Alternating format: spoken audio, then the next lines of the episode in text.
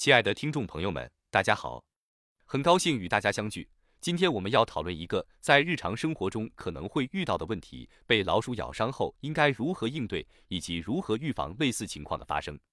现代社会，老鼠已不再是过去那个时代的形象，它们的生存环境也发生了很大的变化。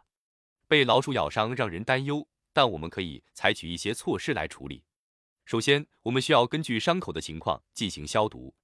虽然被老鼠咬伤后的感染率较低，一般在百分之五以下，但仍需进行适当的处理。如果伤口较小，您可以使用酒精擦拭；如果伤口出血，应用酒精冲洗，以起到消毒作用。值得注意的是，被老鼠咬伤后，在三天之内，你应该前往医院接种相应的血清。虽然感染的风险较低，但我们不容忽视。血清的费用大约在二百元左右。尽管可能稍显昂贵，但为了健康，我们仍应接种。在接种血清后的七到八天里，您需要仔细观察自己的身体状况，特别是是否出现发热的症状。由于感染往往会引发发热，因此这段时间内要保持警惕，如出现异常情况，应及时就医治疗。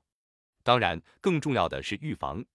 生活中，我们可以采取一些方法来减少被老鼠咬伤的风险。首先要保持家居的清洁卫生，尽量避免老鼠进入室内。其次，要尽量不食用露天摆放的食物，以免吸引老鼠。如果在户外活动时，注意不要招惹老鼠，以免发生咬伤情况。通过合理的预防和正确的应对，我们可以降低被老鼠咬伤的风险，同时维护我们的健康。感谢您的收听，希望今天的内容对你有所帮助。让我们共同创造一个安全健康的生活环境。